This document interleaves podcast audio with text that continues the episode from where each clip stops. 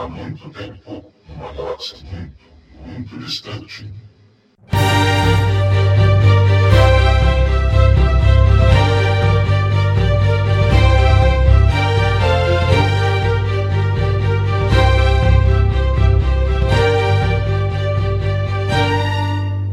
Bom dia, boa tarde, boa noite para você que está escutando o Sozinho em Arthur.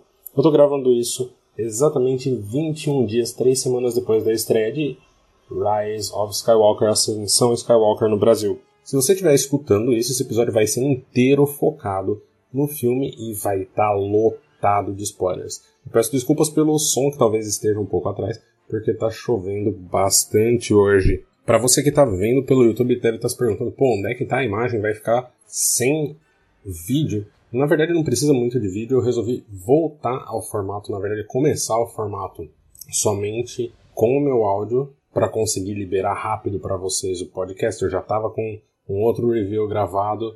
Com o tempo eu mudei um pouco algumas ideias sobre o filme e resolvi gravar de novo. Cada episódio de meia hora, 40 minutos estava levando em torno de 10 horas de edição. Por isso, eu resolvi retirar a parte mais completa, que é, complexa, que é a edição de vídeo. Esse episódio vai ter três sessões: a sessão do que eu achei ruim do filme, a sessão do que eu achei bom do filme e a sessão do resto, onde vai ter inclusive um comentário sobre o hashtag ReleaseTheJJCut, que caso você não saiba é uma campanha para soltar um suposto, uma suposta edição do filme original do J.J. Abrams, que teria três horas e que consertaria supostos problemas do filme. Eu devo colocar que, primeiramente, eu me diverti com o filme, o que já é mais do que eu posso dizer sobre o episódio 2 e sobre Solo, e sim, eu sei que eu sou uma pessoa meio fora disso. Tem uma grande quantidade de fãs de Star Wars que se divertiu bastante com o Solo, e, gente, se você gostou, ótimo, sensacional, é sempre divertido que todo mundo goste. E se você gostou de Ascensão Skywalker, ótimo. Não tô aqui para tentar mudar a sua ideia. Esse é só o meu review. E talvez você goste de algumas coisas que eu não gostei e não goste de algumas coisas que eu gostei. I've got a bad feeling about hey. Quiet. What? Eu vou começar pelo ruim para já tirar isso do fundo do peito. A primeira coisa, o Palpatine não morreu ou ressuscitou menos do que 15 anos após o episódio 6. E pior de tudo é que foi completamente sem explicação. Foi um treco assim. O Palpatine tá vivo. Não tem nenhuma confirmação se ele morreu ou se ele tá ou se ele ressuscitou, como que isso aconteceu. E mesmo eu já tendo achado ruim quando isso aconteceu no Legends, sempre tinha uma explicação por mais tosca que ela fosse. E por favor, a fala de que o lado negro é o caminho para habilidades que alguns consideram unnatural, não natural, é muito pouco para explicar. Por que, que essa é uma coisa que eu sinto que necessita de explicação? Isso me atrapalha em muitas coisas, desde anular o fato. A primeira é que o Palpatine não morreu. Ou ele ressuscitou pelo menos 15 anos antes desse filme, que foi quando a Rey foi deixada em Jakku e ele já estava mandando pessoas atrás dela. E o problema é que isso nem sequer é explicado. E por que que isso é um problema? É necessário ter uma definição disso porque, dependendo de como for, isso anula completamente o Anakin ser o escolhido e até tira a importância de mortes dentro do universo Star Wars, já que agora você pode reviver sem qualquer nenhuma implicação. Por quê? Esse fulano não morreu, apesar de ele claramente ter caído alguns quilômetros e estar dentro de uma estação espacial que explodiu. Eu nunca fui fã do retorno do Palpatine. Muito provavelmente, quem já escutou os outros episódios sabe que eu tinha muito medo disso, mas foi pior do que eu imaginava. Foi realmente pior do que eu imaginava. Eu estava esperando alguma coisa no sentido clones ou alguma coisa no sentido ele quer é o espírito dele, ele quer passar o espírito, e eu até achei que ele ia passar o espírito dele para dentro da Dark Ray, e você está literalmente anulando toda a história do Anakin, apesar de ter aquela fala do espírito do Anakin, do Hayden Christensen falando traga de volta o balanço da força, como eu trouxe uma vez. Mesmo que o Palpatine tenha morrido, o filme deixa claro que ele estava mandando gente para pegar a Rey pelo menos 15 anos antes disso. E nós estamos aqui 31 anos depois da morte dele, o que significa que ele não ficou nem 15 anos morto, se é que ele ficou morto. Dava muito bem para se fazer uma história sobre impedir ele de voltar.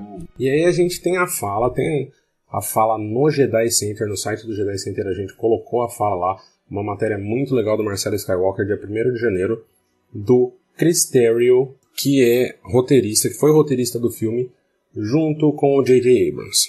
A fala é o seguinte: com a morte de Snoke, o maior vilão da galáxia naquele momento era Kylo Ren.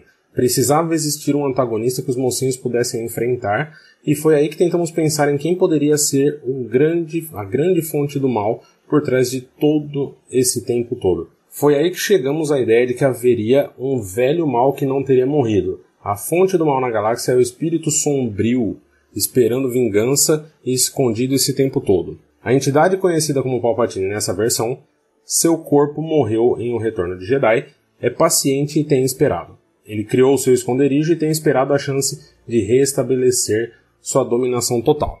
Aqui é metade do que ele fala, tá? Mas já tem dois problemas. Ele fala no mesmo parágrafo um velho mal que não teria morrido, para depois falar que o corpo do Palpatine morreu em O Retorno de Jedi. A gente vê o corpo do Palpatine no filme, não tem nada visual que indique que aquilo lá não é um corpo. Ele está um corpo mais destruído e mais desgastado do que em O Retorno de Jedi. Mas é o corpo do Palpatine. E aí ele acaba jogando, na verdade, meio que a culpa do retorno do Palpatine na morte do Snoke no episódio 8 e dá a entender que era a única opção, como se você não pudesse fazer uma história com o Palpatine que mostrasse o Palpatine tentando voltar e não já tendo voltado, não uma presença física. Ele poderia muito bem ser uma, sei lá, um fantasma do lado sombrio. Ou para não apagar o que foi feito pelo Anakin, e aí eu sei que várias pessoas vão acreditar ou acreditam que não apaga, porque o Anakin ainda assim se sacrificou para salvar o filho. O retorno do Palpatine ou o Palpatine nem sequer ter morrido ou ter ficado apenas alguns anos implica que o Anakin não era o escolhido, não trouxe balanço para a força. E existe essa discussão hoje do que é o balanço da força. O George Lucas sempre foi muito claro em falar que o Anakin era o escolhido e que trouxe o balanço da força no momento em que ele matou o Palpatine. E cara, sério, se o Palpatine pode ressuscitar, por que o Snoke não pode? Poderia trazer o Snoke de volta, o que ainda assim seria um tapa na cara de quem assistiu e de quem gostou de Os Últimos Jedi. O que é um tópico que eu vou entrar mais para frente, os problemas desse filme com especificamente Os Últimos Jedi. E pô, Os Últimos Jedi entregou uma narrativa muito interessante que o próprio Chris Terrio fala. O maior vilão da galáxia é o Kylo Ren. Não tinha nenhuma maneira de fazer um filme que terminasse com a redenção do Kylo Ren, com Kylo Ren sendo o vilão principal até o final. Ninguém conseguiu pensar em absolutamente nada que desse para fazer. Esse foi o primeiro ponto. Segundo ponto, Ray Palpatine. Ray Palpatine é um problema assim bizarro, porque além de ser um dedo do meio para quem gostou sempre gostou da história da Ray from Nowhere, a Ray de lugar nenhum, além disso tudo, ele cria várias dúvidas e incongruências na história, incluindo a conta de que o pai da Ray deve ter nascido entre 10 e 5 anos antes do episódio 4. Ninguém na rebelião nunca pensou que o imperador tinha um herdeiro. Ninguém. Ninguém jamais pensou nisso. Isso leva a outros questionamentos, tipo, o pai da Ray deixou ela num planeta onde o cânone já havia estabelecido que havia um laboratório imperial, ao invés de, sei lá, por exemplo, entregar a menina pro Luke e pra Leia, entendeu? Numa galáxia dominada pela Nova República, com uma nova ordem Jedi sendo treinada por Luke e Leia, eles jogaram a menina num planeta deserto que continha uma base imperial, ao invés de entregar ela para a nova ordem Jedi. Além de tudo, volta a mania de que para ter a força precisa ser de alguma família importante. Explicar as habilidades da Rey através do sangue e ignorar totalmente as prequels onde ter a força é algo normal, gente. Ter a força não é coisa de família. Não é exclusivamente de família. Você acha que o pai do Mace Windu, alguém acha seriamente que o pai do Cad Mundi tinha a força? Que era um Jedi que tinha força. Ou o pai do Yoda. Pertencer a uma família famosa ou uma família de linhagem da força é exceção. Aí tem a quarta estrela da morte. Mas agora elas são 10 mil pequenas estrelas da morte e elas são montadas em Star Destroyers que não conseguem sair do planeta onde eles foram montados. Porque só um deles tem a antena necessária para isso. Então são dois problemas assim bizarros. Uma, uma frota, uma nova frota de uma quarta facção da história, porque lembrando, havia a Nova República, a Primeira Ordem, a Resistência e agora tem a Ordem Final, que brotou do nada. Não tem uma explicação do que acontece com a Primeira Ordem. O bem vira pro lado da luz e não se fala mais de Primeira Ordem. Acabou a Primeira Ordem a partir desse ponto. Os Cavaleiros de Rain começam milagrosamente a responder para o Palpatine e não mais para o Kylo Ren, mesmo antes de eles saberem que ele, que ele virou para o lado da luz. Mas enfim, são 10 mil mini-estrelas da morte. Sendo que um ano antes, no episódio 8, um, uma versão miniaturizada da Estrela da Morte não conseguiu destruir um portão. E agora, em um ano, consegue destruir um planeta. E tem 10 mil daqueles canhões instalados em 10 mil Star Destroyers. E eles não funcionam para nada. Eles destroem um planeta e é só. E todos eles foram construídos num planeta que não dá para sair. É assim, impressionante. A falta de lógica. Aí tem algumas outras coisas. Um problema de roteiro é a quantidade de mortes falsas. Isso é um problema de roteiro, não é um problema com Star Wars propriamente dito. Existe uma sequência enorme de mortes falsas que acabam servindo para no final retirar clímax do filme. Isso eu estou falando uma crítica fria com relação ao roteiro. Você tem Chewbacca morreu. Opa, não, brincadeira, ele estava em outra nave. Aí o Kylo Ren morreu. Opa, não, a Rey salvou ele. Aí o Ben Solo Lightside caiu no precipício e morreu. Mas opa, não, milagrosamente ele caiu no precipício e sobreviveu. Mais um caindo em, precipício sobrevivendo. Os amigos do Paul morreram no planeta destruído pela enésima estrela da morte. Ah não, mas eles fugiram numa nave antes e milagrosamente reapareceram. E a Rey, a Rey morreu. Opa, não, Ben Solo salvou ela. Isso sem falar na morte simbólica do C3PO que perdeu a memória. Opa, não R2D2 tinha um backup. Isso vai completamente é, contra ideias básicas de roteiro de como fazer um filme ter tensão. Aí agora eu vou entrar um pouquinho em algumas coisas menores, tá? Mas que me incomodam e que não necessariamente fazem disso um, fazem do filme um filme ruim, mas me incomodam. Size matters not. Look at me. Judge me by my size, do you? Hmm? Hmm.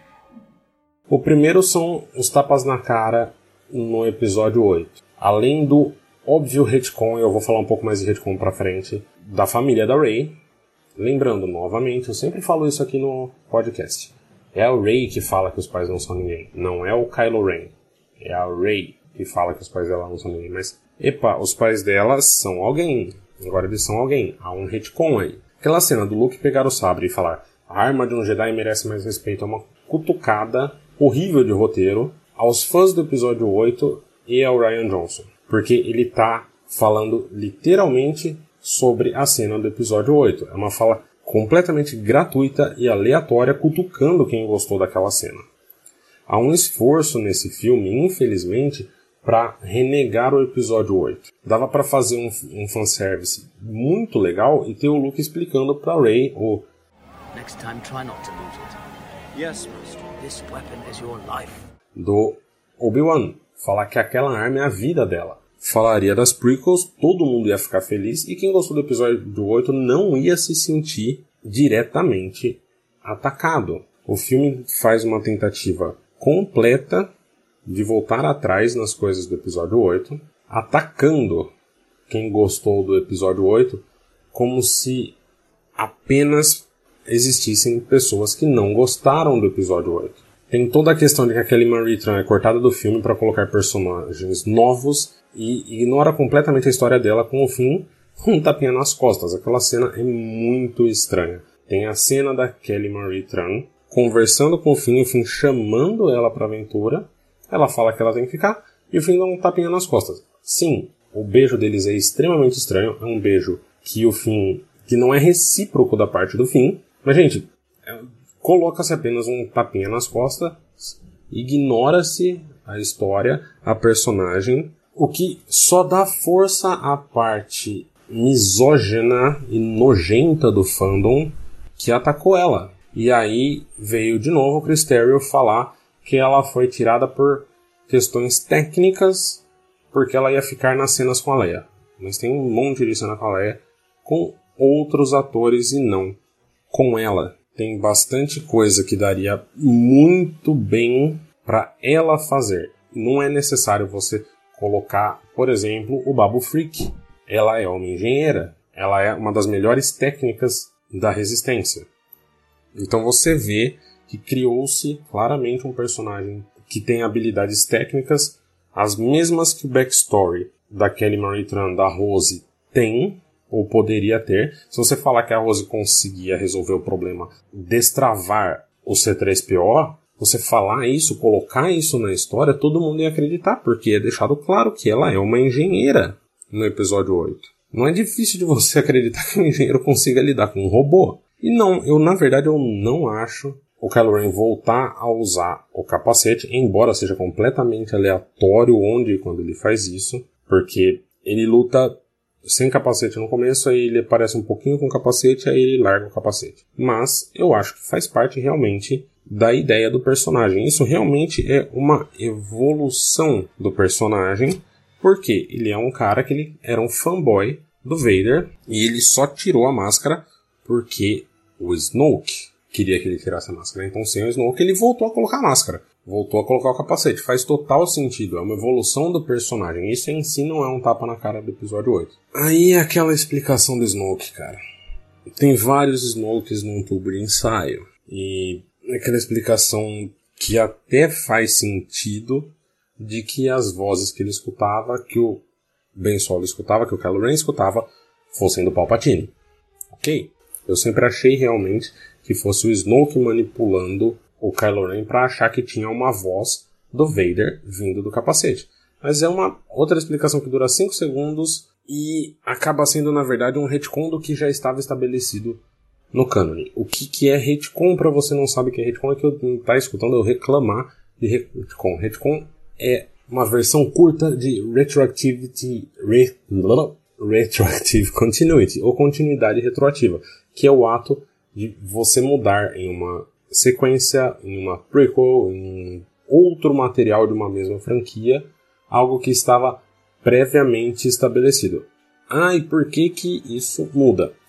A novelização de Os Últimos Jedi, em 2018, deixou claro que o Darth Sidious, o Palpatine, tinha sentido o Snoke antes da sua morte, sentindo que quem quer que o Snoke fosse, ele seria o sucessor do Sidious sucessor do Palpatine. E o episódio 9 finge que isso não existe. E agora o Snoke é uma criação artificial do Palpatine, em proveta. E quantos Snokes já tiveram? Porque se um morreu e tem mais cinco lá vivos, ou sendo criados, entendeu? Por quê? Simplesmente tá ali, tá só pra renegar algo que tinha sido estabelecido no episódio 8. Durante o episódio 8, Luke pergunta para Rey quem ela é, para no 9 afirmar que sabia que ele era uma Palpatine. E aí você tem que fazer de novo a ginástica cerebral de criar uma explicação para quando que o Luke soube disso. Até o nome do Holocron tiveram que criar um novo. Aquela piramidezinha que tem o mapa tem um nome no universo expandido, sempre teve, sempre teve um nome no canon, é um Holocron não precisa criar um nome novo, chamar de Wayfinder. Holocron é um objeto na força, da força, imbuído com a força, que só usuários da força conseguem acessar e que pode guardar qualquer coisa. Ele pode guardar mensagens, como a gente vê em Rebels, a mensagem do Obi-Wan, aquela mesma mensagem que ele grava no episódio 3, para falar para os Jedi para não voltarem para o templo, a gente vê aquilo em Rebels, no Holocron. A gente vê em The Clone Wars que tem um, sei lá, um arquivo doc ou TXT, um arquivo de Word com uma lista de crianças sensitivas à força, no Holocron Jedi. Esse Wayfinder ele tem exatamente o mesmo formato de um Holocron Sith que aparece em Rebels. Mas não, vamos criar um nome novo para o que já existe. E claro, o Wayfinder, você de novo tem que fazer a ginástica mental e criar um pseudo-cânone seu de que um Wayfinder é um nome específico para um tipo de holocron. O problema é que já existe um tipo de tecnologia da força para navegação, que é a bússola estelar Jedi, ou Jedi Star Compass, criado para o episódio 8, que aparece na cabana do Luke e que é uma das missões, inclusive, de Battlefront 2. Então são dois retcons aí.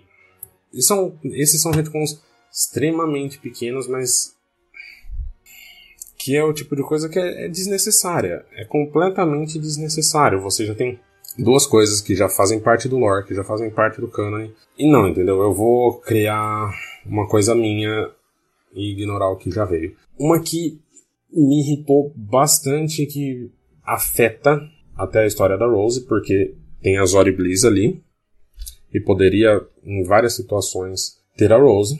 A história do Paul no canon sempre foi, ele foi um filho de rebeldes que entrou para a frota da Nova República e por que não, não acontecia nada na frota da Nova República?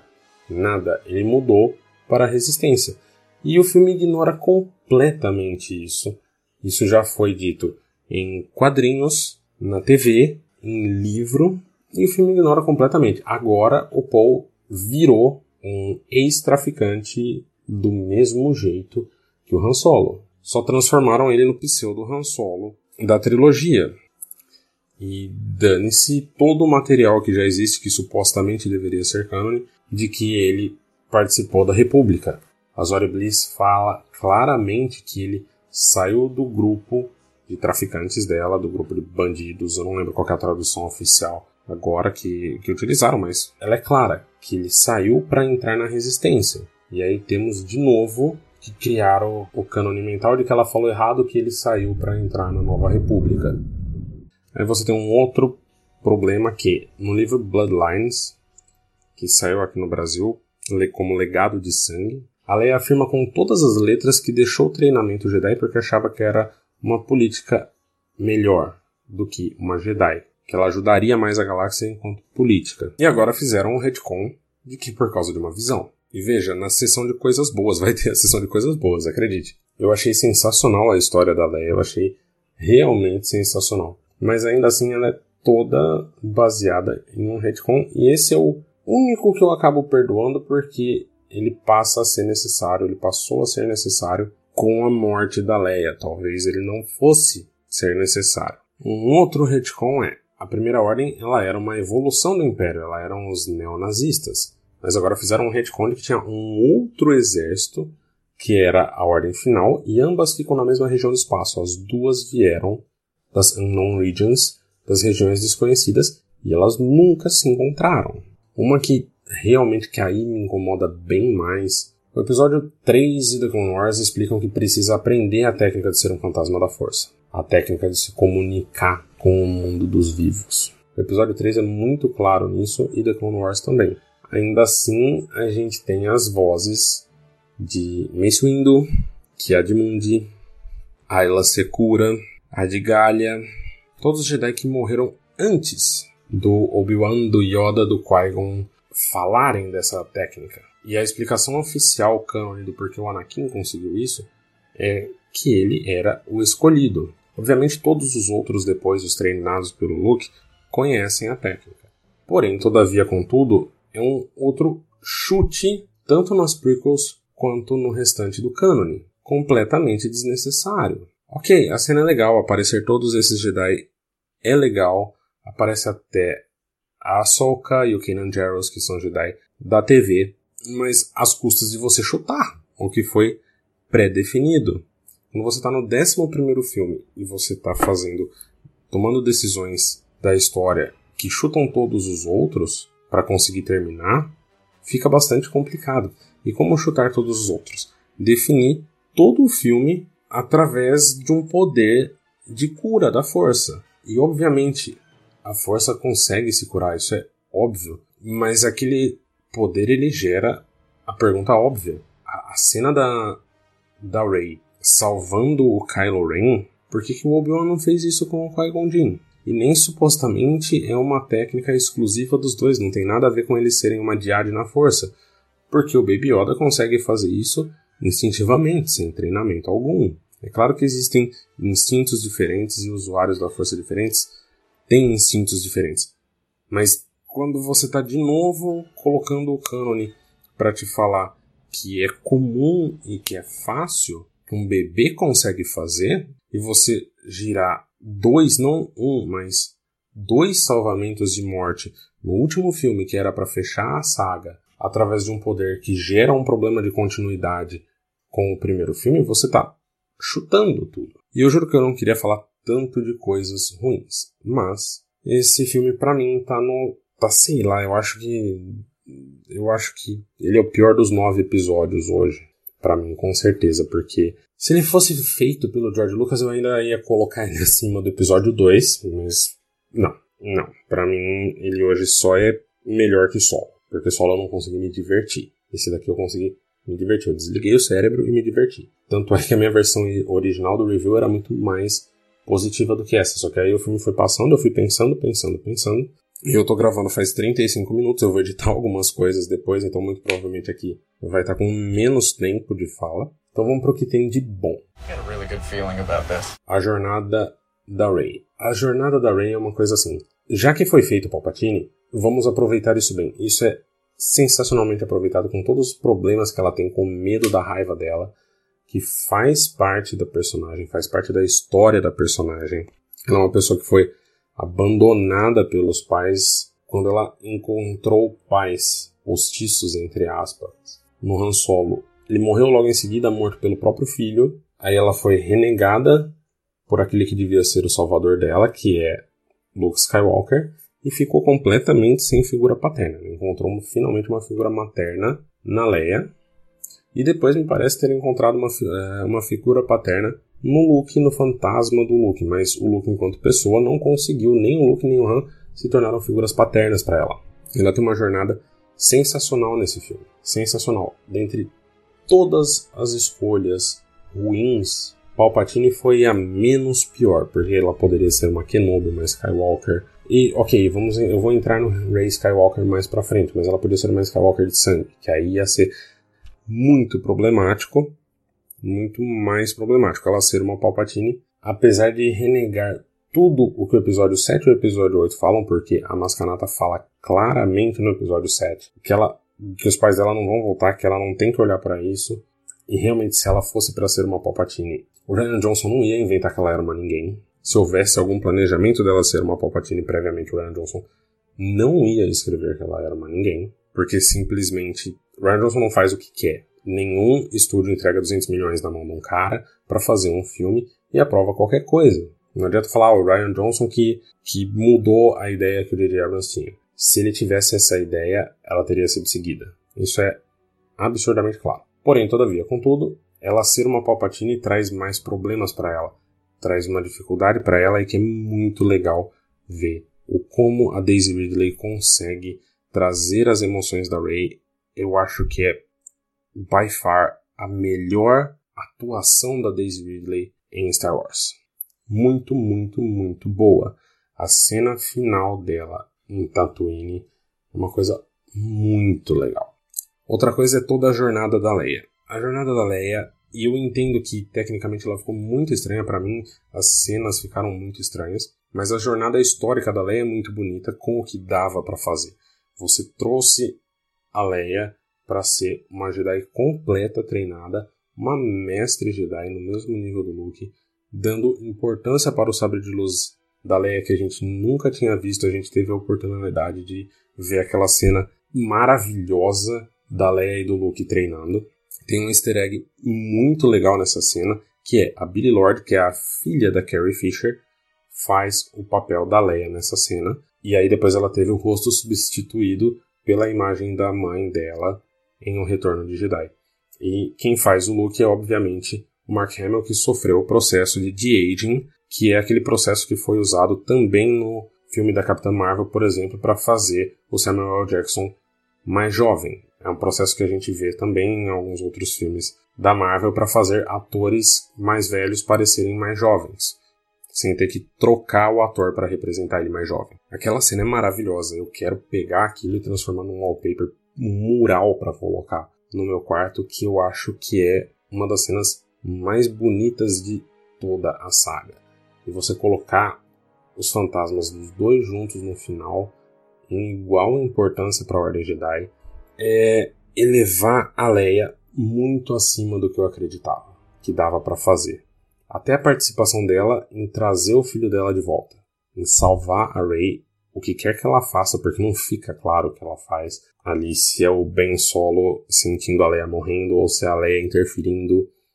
O que quer que ela faça ali é extremamente importante. É claro que isso leva para a cena do Han Solo, que é uma cena muito bonita, que obviamente dificilmente estaria ali se a Carrie Fisher tivesse viva, muito provavelmente teria uma outra situação, mas ela é uma cena muito bonita porque ela espelha a cena na base Starkiller. E você tem o Han Solo terminando falando com o eu sei, a resposta clássica dele quando o filho tá pensando em falar que ama ele, ele já se adianta e fala eu sei. O Lando, cara. Mas antes de falar do Lando, eu vou falar do Ben Solo e de Raylo, o chip mais amado barra odiado da história da internet. Até que alguém resolva chipar o Baby Yoda com alguém. Tem todo um simbolismo muito legal no Ben Solo depois que ele vira. O Adam Driver é um ator sensacional, embora ele não tenha tido tanto com o que trabalhar nesse filme. Ele não fala absolutamente nada depois que ele vai pro lado, é, pro lado da luz. Absolutamente nada e é uma das melhores atuações dele, porque você compra aquilo, você realmente compra que aquele cara foi pro lado da luz. E tem várias cenas muito legais que você pode ver, inclusive imagens no Instagram do Jedi Center, o arroba Jedi Center, no Instagram, em que o Kylo Ren, em que o Ben Solo faz exatamente os mesmos movimentos que o pai dele fez, tanto na trilogia clássica quanto no episódio 7. É um espelhamento muito legal. Halo. Cara, eu detestava Halo, eu odiava isso, eu achava que ia acontecer, mas eu odiava. E não foi ruim, não foi ruim. Eu comprei no olhar dos atores aquilo ali. Eu ainda tenho vários problemas com o que isso diz para meninas, para crianças que vejam esse filme. Porque o Kylo Ren, ele foi, ele literalmente ele abusou da intimidade da Ray. É toda uma situação de um relacionamento tóxico ali. E aí você está terminando dando um final feliz, tirando a morte do Ben Solo, claro, mas eu fico preocupado com a mensagem que isso pode trazer para públicos mais novos. Eu ainda acho que não ter o beijo poderia ser melhor, mas eles conseguiram realmente com a atuação dos dois, não com o roteiro, com a atuação me vender. Eles têm muito mais química do que o Hayden Christensen e a Natalie Portman, por exemplo. Muito mais química. E a redenção dele, da maneira como foi feito, eu tinha detestado até eu escutar o podcast do Force Center, que é um podcast gringo, um dos vários podcasts gringos de Star Wars, que eu acabo escutando até para ter outras opiniões, para não ficar só nessa raiva do começo do episódio com os problemas dos filmes. Eu posso indicar para quem entende inglês escutar o Force Center, que é o podcast que eu conheço que mais tenta fazer análises boas, olhando sempre o lado bom da saga. Eles acham coisa boa em tudo quanto é coisa. Que eu mesmo às vezes tenho dificuldade de tão positivos que eles são. E eu tento não ser negativo. Tento não ser muito negativo. É um meio que um espelho reverso da história do Anakin. O Anakin sai do lado da luz e vai para o lado sombrio para tentar salvar a mulher que ele ama. E o Ben Solo sai do lado sombrio e vai para o lado da luz para salvar a mulher que ele ama e consegue salvar a mulher que ele ama. Ele faz exatamente o caminho contrário com o mesmo objetivo e aí ele consegue, ao custo da vida dele, salvar a mulher que ele ama. De novo, vendido muito mais pela atuação do que pelo roteiro, mas muito legal, muito bom. E aí, Lando Calrissian, cara, o que, que foi aquilo? Aquele cara é muito bom, aquele ator é muito bom. O Billy D. Williams Ele é o Lando, ele dá pra ver que ele tava se divertindo toda vez em cena. Dá pra ver claramente que ele tava se divertindo com aquilo. As aparições dele foram sempre muito legais, foram a nostalgia boa do filme. O Jonas Suotamo, que é o ator que faz o Chewbacca em todos os filmes da Disney, o que foi aquela interpretação dele no momento da morte da Leia. Isso, senhoras e senhores, é um ator que consegue usar o próprio corpo para passar uma mensagem. Aquilo lá é atuação. Aquilo lá realmente é atuação de verdade. E a trilha sonora. A trilha sonora é... John Williams vai fazer falta. Não tem jeito, John Williams vai fazer muita falta. E é sensacional você pegar todas as trilhas sonoras, seja por ordem de lançamento ou por ordem cronológica, que é o que eu mais gosto, tanto para ver quanto para escutar. Não tem uma que seja ruim. Não tem uma que seja ruim. E ainda tem uma participação do John Williams no filme, como meio que bartender ali. E o resto? O que, que não foi bom e não foi ruim? A batalha espacial, o J.J. Abrams não sabe fazer batalhas espaciais, isso ficou claro, isso ficou extremamente claro, porque ele fez quatro filmes no espaço e acho que só o primeiro Star Trek tem batalhas interessantes no espaço. E não, ficar repetindo o episódio 4 não conta. Então aí tá acontecendo. A batalha espacial para mim ela acabou meio sem peso. Na verdade, completamente sem peso eu já tava toda aquela questão de todos aqueles 10 mil Star Destroyers serem estrelas da morte e precisarem seguir uma única antena, já assim meio que me broxou. O fato deles não fazerem nada praticamente contra a frota rebelde, ou não é uma frota, são pessoas, que é uma, uma fala maravilhosa, transformou a batalha em algo bem. Eu creio que a melhor batalha dessa trilogia foi bizarramente o Paul sozinho no começo do episódio 8. Tirando as piadas com a mãe do Hux, mas tudo bem. Rey Skywalker. Cara, a Rey se apresentar como Skywalker. Tem a parte muito legal de que ela não assume o nome Palpatine, de que ela renega o nome Palpatine, é um direito dela isso. E aí ela resolve assumir o nome Skywalker. Eu tenho minhas dúvidas das aplicações práticas disso, como que ela volta para a Nova República e fala: "Não, agora eu sou a Rey Skywalker e eu fui adotada pela Leia e pelo Luke".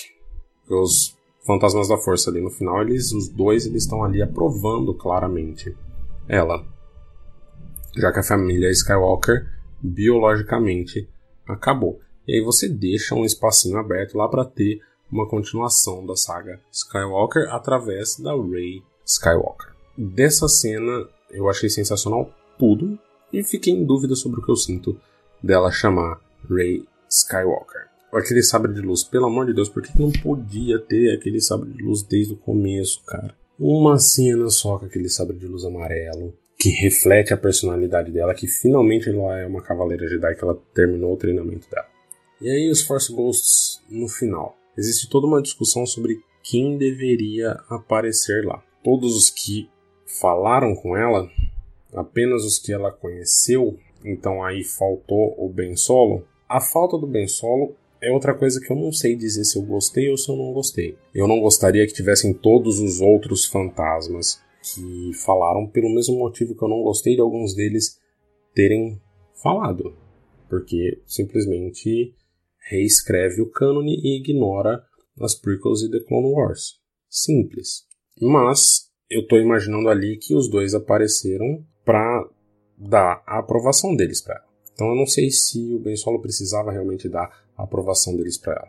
Talvez não houvesse também imagem que desse para ser utilizado naquele momento. Fiquei muito com a impressão de que foram utilizadas imagens da sessão de fotos para uma revista, não vou lembrar qual revista agora, na época do lançamento do episódio 8. A gente nunca tem no episódio 8 o Luke e a Leia falando um com o outro com o Luke com a cara dele, com a imagem dele quando ele morreu. A gente tem o Luke com aquela imagem mais nova que ele usou quando ele deu, quando ele criou aquela ilusão da força. Mas houve um ensaio do Luke com a Leia, do Mark Hamill com a Carrie Fisher, para uma revista com o Luke com aquela roupa. Então eu tenho muito a impressão de que são imagens daquele ensaio que foram alteradas apenas a roupa da Leia e talvez não desse. Ficaria talvez muito complicado para colocar o Kylo Ren ali. Então não sei se gostei ou se não gostei. Uma informação interessante, o dicionário visual do episódio 9 confirmou algo que muita gente já acreditava, que o planeta da base Starkiller é na verdade o planeta Ilum.